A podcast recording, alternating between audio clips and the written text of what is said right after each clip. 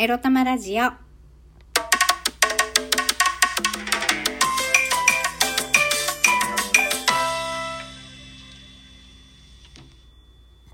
皆さん、おはようございます。みくりです。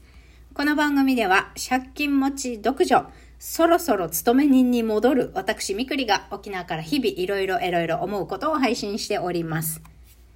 そうなんですよ。そろそろ私勤め人に戻ります、まあ、それに関してねまた皆様に吉報ご報告でございます。今日のテーマこちら。裏ボスは貴様かについてお話しします。吉報があるくせに裏ボスは貴様かとは何ぞやっていう話ですね。まず、まあ吉報、吉報としてね、え昨日お伝えしましたように、私、翡翠美久、2023年1月16日月曜日8時50分から、またフルタイムの勤め人に戻ります。いや、微妙なころですよ。本当は勤め人なんか戻りたくないですよ。だから私もう組織無理だもん。無理だから戻りたくはないけど、まさかのね、去年の夏にうつ病になるということが誤算でございまして、このまま自己資金もなく、うつ病を抱えながらビジネスをちびちび起こしていくのは無理ゲーだなと。返さなければいけない借金もたんまりあると。仕方がない。やり直し。仕切り直しだ。ということで、しばらくね、まあ、借金の返済が落ち着くまで、うん、最低5年かな ?5 年は勤め人になり、戻り、もうちょっと生活を立て直そうということで、えー、ギリギリ働かなくて良い生活を、えー、3ヶ月ほどしてますかね。3ヶ月、4ヶ月ほどして、給食活動して、なんとか来週月曜日から急ですけれども、入社が決まりましたイエーイ。まあ、決まったということは昨日の最終面接なんとかクリアしたということなんですけれども、まあ、今日のテーマ来「裏ボスは貴様か」っていうので実は入社してあと結構ハードな猛烈激烈企業戦士ライフがまた再スタートするんではないかという疑いがね最終面接で垣間見えましたのでちょっとだけそのお話をさせていただきたいなと思っております。いや実はですねこのテーマの裏ボスなんですけど裏ボスって何ってまず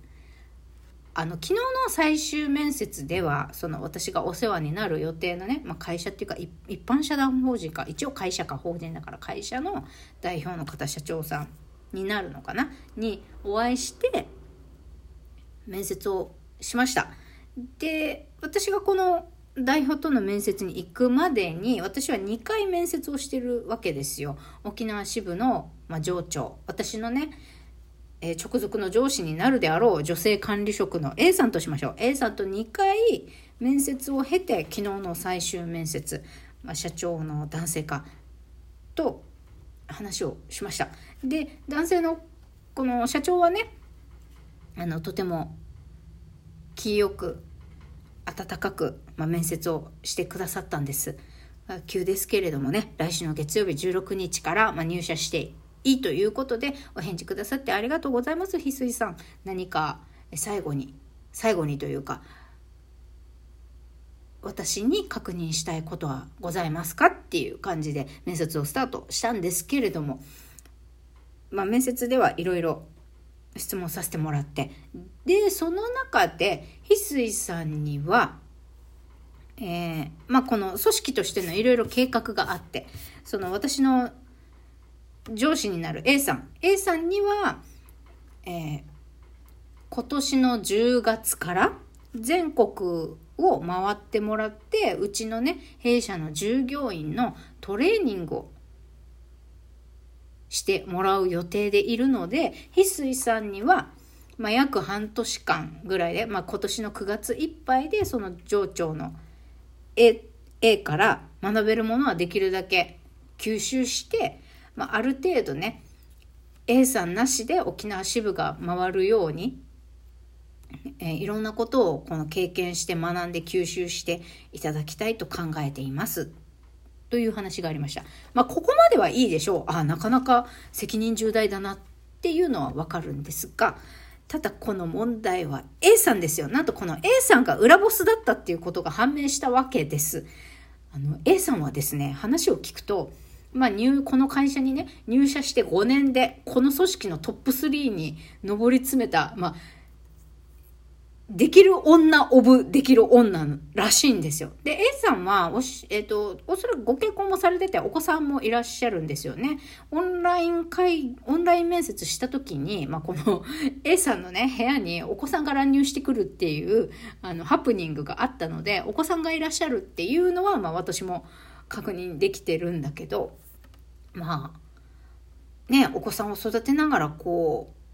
土曜日とかも研修が仕事としてのね研修があったりするので、まあ、土曜日とかね本当だったらお子さんと家族と一緒にいたいところ、まあ、そこを犠牲にしてねお仕事してバリバリ頑張っている A さんだと。で A さん非常に実力者なのでそれで A さんを沖縄だけにね留めておくのはもったいないので、まあ、全国の我々の支部我々のスタッフ全国にいる我々のねスタッフのところにところを回ってもらって、まあ、全国のスタッフを指導していく。まあ、弊社のサービスの質の底上げをしてもらうために A さんには全国飛び回ってもらいたいのでなのでまあその時期が来るまでに翡翠さんには彼女からいろいろ吸収してほしいとただ彼女は非常にできる方なので非常に仕事に厳しい女性であるとまあ、なんなら、この代表のね、男性の方よりも、まあ、うちの組織で一番彼女は仕事に厳しい人間ですと。まあ、だから、それがきつくて、まあ、ついていけなかった部下たちも、これまでにいたけれど、まあ、でも、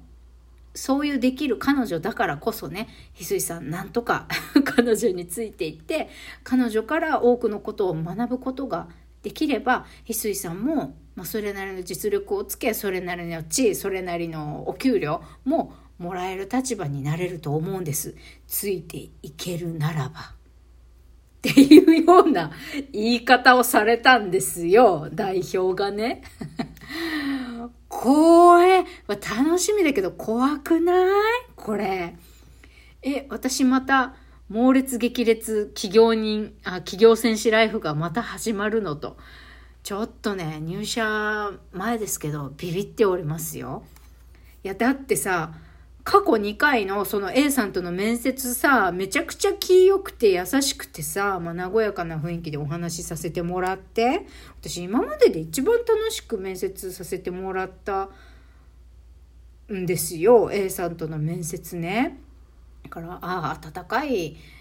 会社さんだなとか、まあ、この方が上司になるのかなんかちょっとゆるふわそうだなラッキーとか思ってたんだけど全然そんなことにはなさならなさそ